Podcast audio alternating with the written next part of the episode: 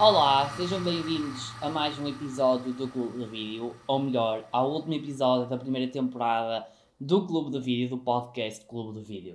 Uh, é verdade, já passaram as 11 semanas que eu inicialmente tinha projetado para este podcast e uh, hoje termina, digamos, um ciclo, termina esta primeira parte, digamos assim, onde eu abordei uh, cinema mais, de, mais contemporâneo não é? Na próxima temporada, que eu não vou anunciar já quando estreia, até porque eu vou precisar de ter algumas certezas de como é que o meu calendário vai funcionar, vai incidir sobre cinema mais antigo, cinema antes dos anos 90, ou, ou melhor, entre de 1995 para trás, porque a maioria dos filmes que trouxe nesta, nesta primeira temporada foram muito filmes muito contemporâneos, não é?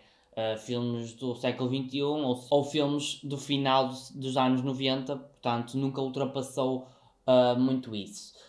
E hoje, uh, para fechar, digamos, este ciclo, trouxe um filme que eu já abordei no meu blog, o The Father, já o abordei no meu, no meu blog 13, na altura dos Oscars, porque eu ao longo do, do período dos Oscars gosto sempre de ir ver quem está nomeado, os filmes, os melhores filmes nomeados, digamos assim, o, pronto, não, estou a dizer isto mal, é melhor. O, os filmes nomeados ao Oscar melhor filme.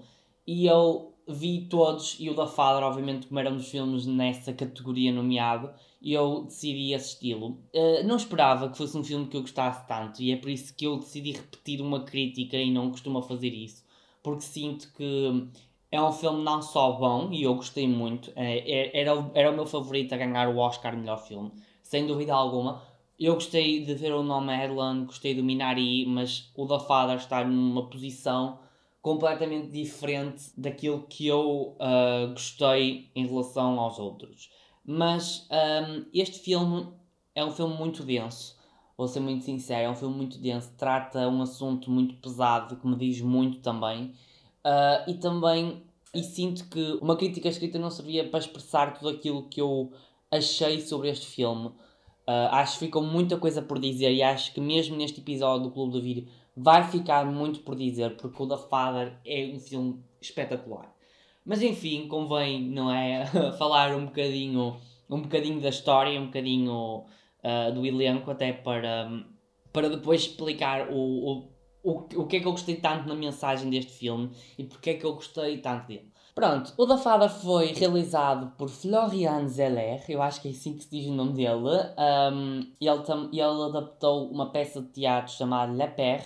Um, portanto, este da Fada é inspirado numa peça de teatro que existia, uma peça de teatro francesa, e ele adaptou-a para cinema e posso já dar spoiler muito bem adaptada, sem dúvida alguma. A história incide sobre Haine, interpretada pela Olivia Colman, que já fez o The Crown e sobre Anthony Hopkins, que interpreta uma, um, uma personagem com o mesmo nome, o Anthony. Portanto, este Anthony é um idoso de 80 e poucos anos, ele uh, vive sozinho na sua casa. E a sua filha, que digamos é a única, porque depois vem-se a descobrir que uma delas uh, já tinha falecido, uh, tenta aos poucos e poucos introduzir-lhe uma assistente, uma, como é que se pode dizer, uma auxiliar, digamos, alguém que cuide dele porque esta Anne tem que ir trabalhar para Paris e obviamente não pode deixar o pai sozinho. E ao longo da hora e meia ou uma hora e vinte, já não me lembro muito bem, vamos acompanhando um bocadinho esta introdução desta, desta enfermeira. Vão ser várias, porque o Anthony tem um problema com elas, ou, ou diz que elas roubaram o relógio, ou diz que elas uh, não são boas o suficiente para ele. Nós vamos acompanhando esse processo não é? De introdução de uma enfermeira.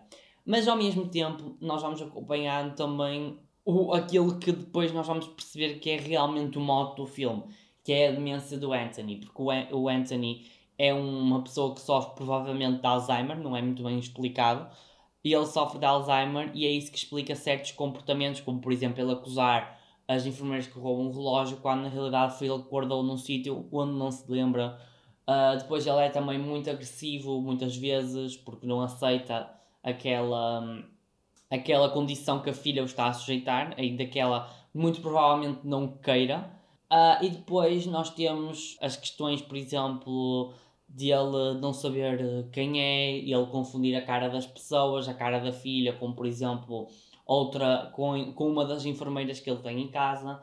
Por exemplo, ele muitas vezes também uh, troca os espaços onde está, ele esquece muito das coisas e portanto nós vamos acabar por perceber que o Anthony é alguém que sofre então de demência.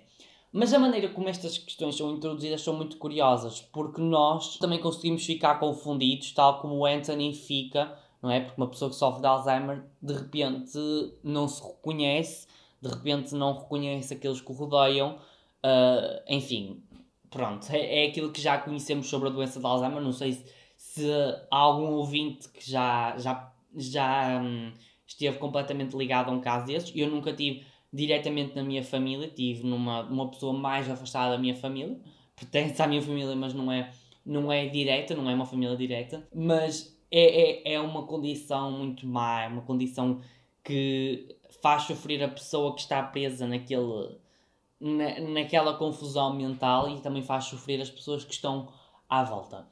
Mas a maneira, então, como eu estava a dizer, a maneira como isto é introduzido é muito interessante, porque nós ficámos confundidos, nós de repente também começámos a duvidar de tudo, como o Anthony começa a duvidar, nós de repente achamos que é tudo um complô contra o Anthony e que querem enlouquecer. O diretor conseguiu-nos introduzir muito bem nesta temática, esta temática é muito tratada em outros filmes, mas ele conseguiu-nos fazer emergir nela, conseguiu-nos entrar, meter na posição da personagem que não é da, da o pai, digamos, não é que dá protagonismo a tudo isto. Mas pronto, eu queria explicar um bocadinho porque é que eu acho que este filme me diz tanto e porque é que é um filme que eu decidi repetir, não é uma crítica quando já tinha feito nem há 5 meses. Um, porque eu acho que o da Fada trata assuntos muito importantes nos dias de hoje. Nós temos uma população, e falo mais no nosso país, nós temos uma população muito idosa, a nossa esperança média de vida tem aumentado muito, a nossa pirâmide, a nossa pirâmide etária é, é claramente a favorecer as, as pessoas mais velhas, nós somos um país que está a envelhecer, e acho que estes assuntos e estes problemas, não é? O Alzheimer, de, eu não digo abandono de idosos, de idosos neste filme, digo mais a questão de, não é, de ter que arranjar uma solução para os pais quando a nossa vida também tem que seguir o seu curso, ainda que podemos, podemos não é, entrar muito num, num debate sobre isso, em estar a ser moralmente ético, em, em deixar o pai no lar para seguir a sua vida quando ele padece de uma doença e se calhar só ir vê-lo durante alguns anos. Não é? Também podemos falar da questão de, de haver uma troca de, pa, de papéis, não é? Eu acho o título muito curioso porque aqui diz The Father, não é? Obviamente está-se a referir à personagem do Anthony, mas eu acho que no fundo é o filme também podia se chamar The Mother, porque uh, a Anne de repente está a inverter o papel com o pai. A Anne de repente é, é a mãe, é, é, é alguém que tem que arranjar um cuidador para o pai, não é? Nas horas vagas em que ela tem que ir trabalhar. Um pouco à semelhança como nós éramos crianças, essas questões, não é? São muito abordadas neste filme. Opa, eu acho que é isso que torna este filme completo, além das questões técnicas, não é? Por exemplo, a utilização dos cenários, por exemplo, o cenário da casa é muito metafórico, porque uh, a casa vai se adaptando à, à, à mente do Anthony, porque, por exemplo, há uma cena em que eles vão a um, um, médico e de repente a casa uh, muda-se toda e de repente torna-se um consultório, depois o quarto do Anthony deixa de ser o quarto do Anthony e parte, passa a ser o quarto do Anthony no lar, ou seja, há ali uma, uma, uma questão muito metafórica e que remete precisamente para essa questão do Alzheimer, por exemplo, de nós confundirmos os espaços e tudo mais. Mas então o que eu estava a dizer sobre a mensagem deste filme, e que é isso que eu acho que me cativou tanto, para além das questões técnicas, como eu já disse, é, é o facto de abordar muito estas questões. Eu acho que. Eu, não, eu sou muito sensível às questões do, do, dos idosos, porque eu acho que eu tive. Um caso da família também teve que ir para um lar e e, e, eu compreendo muito o lado das pessoas uh, idosas. Não é que os filhos os estejam, estejam a abandonar, porque a tentou que ele tivesse sempre, ou pelo menos, pelo menos a perspectiva que nós temos é que ela tentou sempre uh, arranjar uma, uma cuidadora para que o pai ficasse no seu conforto do lar.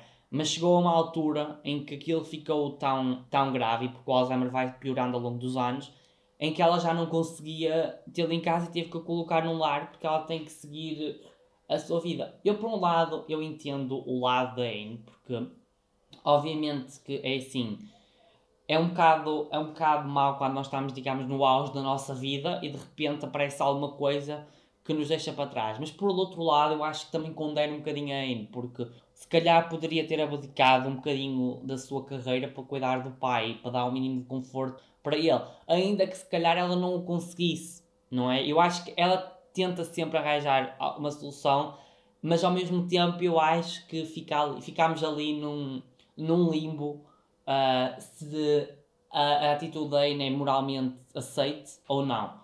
Eu, eu pessoalmente tenho uma posição muito neutra porque eu compreendo os dois lados. Eu acho que ela também tem o direito de seguir a sua vida e, e na mesma ajudar o pai, dar conforto, porque ela não abandona o pai. Eu creio que ela não abandona porque o, o final fica muito ali em aberto e ela continua sempre a mandar postais ao pai regularmente. Por exemplo, na cena final isso é, é completamente descrito. Mas por outro, eu acho que se calhar o, o estar ao lado do pai fosse melhor do que mandar só um simples postal. Eu acho que é, é precisamente isso. Mas pronto, uh, eu acho que este filme é assim, é muito pesado. Eu, eu, eu, recomendo muito assistir, porque eu acho que dá uma perspectiva arrebatadora sobre a passagem do tempo, sobre o perder a identidade, não é? De repente nós não sabemos quem somos.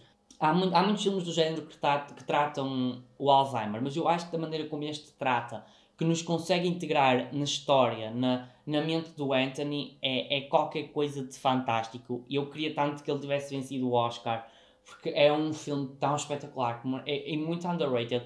Porque eu vou ser muito sincero, eu quando, eu quando o vi pela primeira vez, eu não sabia nada sobre ele, eu não ia com nada, com nenhuma expectativa. E quando eu comecei a ver, eu fiquei uh, completamente fascinado por ele, porque é um filme muito bem interpretado, muito bem escrito, muito bem, os passos são muito bem utilizados para dar essa sensação de metáfora a história, a, a, troca de personagens ali a meio, as cenas muito bem, muito bem integradas, é qualquer coisa que torna o The Father uma obra-prima e eu não tenho, não tenho dúvidas quaisquer alguma que este filme é uma obra-prima e merece, sem dúvida, ser assistido. E acho que também nos faz refletir sobre as questões que eu falei, sobre o abandono de idosos, que ficámos aqui na dúvida se é sobre a passagem do tempo, sobre a perda das identidades, sobre, não é, a troca de papéis, de repente os pais passarem a ser filhos, não é, serem novamente crianças, e, as, e os filhos passarem a ser os pais dos, dos filhos. A minha mãe sempre disse que um idoso é sempre um, é digamos, uma criança num corpo de adulto, porque não é, nós, com a passagem do tempo, nós quando somos crianças somos débeis, porque estamos, não temos ainda os mecanismos para crescermos, mas quando, somos, mas quando somos adultos, não é? Idosos adultos, podemos dizer assim, nós também perdemos essas coisas que nós construímos ao longo do tempo. Nós tornámos-nos débeis novamente. Porque a passagem do tempo é mesmo assim. Portanto, eu acho que é um filme muito completo. Eu acho que mesmo este podcast vai ficar muito aquém daquilo que eu poderia falar. Eu acho que daqui a uns tempos, se calhar, volto a falar dele, porque há sempre perspectivas novas de quando o vemos novamente e uh, eu recomendo, sem dúvida alguma. Pronto, agora estamos mesmo quase a chegar ao final deste último episódio da primeira temporada. Um, eu antes, eu tenho duas coisinhas a dizer. A primeira é que eu agradeço quem me, quem me ouviu ao longo destes meses. Destes meses, sim, dois meses. Foram dois, três meses. Porque é muito importante quando ouvem o meu trabalho, porque eu, eu gosto de ser ouvido, não é? Eu gosto de fazer isto porque gosto, não é? Mas também gosto porque eu gosto de ser ouvido, gosto que as pessoas ouçam as minhas coisas, vejam as minhas coisas, senão não as publicaria na internet. Um, eu agradeço muito a quem esteve sempre desse lado. Espero que tenham gostado dos filmes que eu abordei. Espero que na próxima temporada me acompanhem. Eu vou tratar de filmes mais dos anos 80, 90, 70, por aí. Porque hum, sinto que, hum, que vou trazer algo mais uh, contemporâneo. Na próxima vou um bocadinho aos clássicos e depois, quem sabe, numa futura terceira temporada faça outro tema outro tema temático, passando pelo pleonasmo. Ainda sobre o podcast. O podcast, obviamente, vai ter uma temporada a estrear no início do próximo ano, mas ainda este ano vão sair três episódios especiais, um no Halloween e dois no Natal, onde eu vou abordar um clássico de Halloween e vou abordar dois clássicos de Natal, um bocadinho para trazer uma, é uma época que eu acho que gosto muito de falar de cinema, porque há muita coisa para falar. Bem, eu agora gostaria de falar de uma novidade que eu andei semanas a dizer que tinha e uh, agora chegou o momento, porque eu também estive a pensar muito se a devia um, dizer ou não. Esta novidade remete para um blog que eu vou criar, o blog Clube de Vídeo. Uh, este blog vai ser um blog que eu já criei há muito tempo, porque eu sinto que é assim, obviamente que eu adoro ter o 13 e o 13 vai ser sempre o meu projeto pessoal, mas eu acho que o 13 nos últimos tempos tornou-se um blog muito de cinema, de séries, e acho que hum, não faz sentido um blog uh, que, que se diz generalista e se diz pessoal, uh, ter só essas questões. E por isso eu vou, vou fazer uma reconversão dos conteúdos do 13, vai passar a ser algo mais, uh, mais secundário e também mais pessoal e o, o, vai surgir o clube de vídeo onde eu vou abordar o cinema, vou abordar as séries, assim da maneira como eu fiz neste podcast, mas em escrito. Eu vou ter rubricas, vai ter espaço para falar um bocadinho das três do mês, vamos ter as críticas, sugestões, muita coisa. Eu quero muito que vocês um, vejam, porque eu já tenho, fiz umas mudanças ao logotipo, uh, já tenho quase tudo preparado, tenho as primeiras críticas preparadas e eu estou muito ansioso para o divulgar. Uh, embora ainda não tenha uma data totalmente definida, eu inicialmente estava a pensar na próxima sexta-feira, mas tenho as coisas um bocadinho atrasadas, até porque tenho outras, outras questões pessoais que não me permitem estar tão focado para já totalmente nisso, só na próxima semana em que eu vou trabalhar mais nessas questões e por isso eu vou, vou esperar, uh, vou aguardar. Em princípio posso apontar o próximo mês de setembro para, um, para esta estreia que eu quero muito que aconteça porque vou falar, vai ser uma oportunidade para eu trazer muitas coisas, muitas coisas interessantes que vocês um, acho que vão gostar, quem é fã de cinema, quem ouviu este podcast vai gostar. Por isso, eu acho que não tenho mais nada a dizer. Uh, continuem a seguir no Instagram do 13, onde vão poder acompanhar estas novidades do, do site, onde eu, vou, onde eu vou dar novidades, vou dando updates sobre estas questões. E, obviamente, também vai ser lá onde eu vou divulgar a, a data onde vai, vai ser lançado o episódio de Halloween e as datas onde vão ser lançados os episódios de Natal. Uh, acho que sem mais nada a dizer, só me resta despedir. Agradecer mais uma vez para quem esteve desse lado. Espero que tenham gostado, espero que tenham ficado a conhecer um bocadinho mais da minha pessoa, que tenham gostado dos filmes que eu tenha uh, trazido. E acho que não há nada mais a dizer. Portanto, vemo-nos no blog Clube do Vídeo. Ou uh, quem não ler o blog vai-me ouvir então a partir de outubro, ou melhor, vai-me ouvir num episódio em outubro e depois e depois em dezembro deste ano.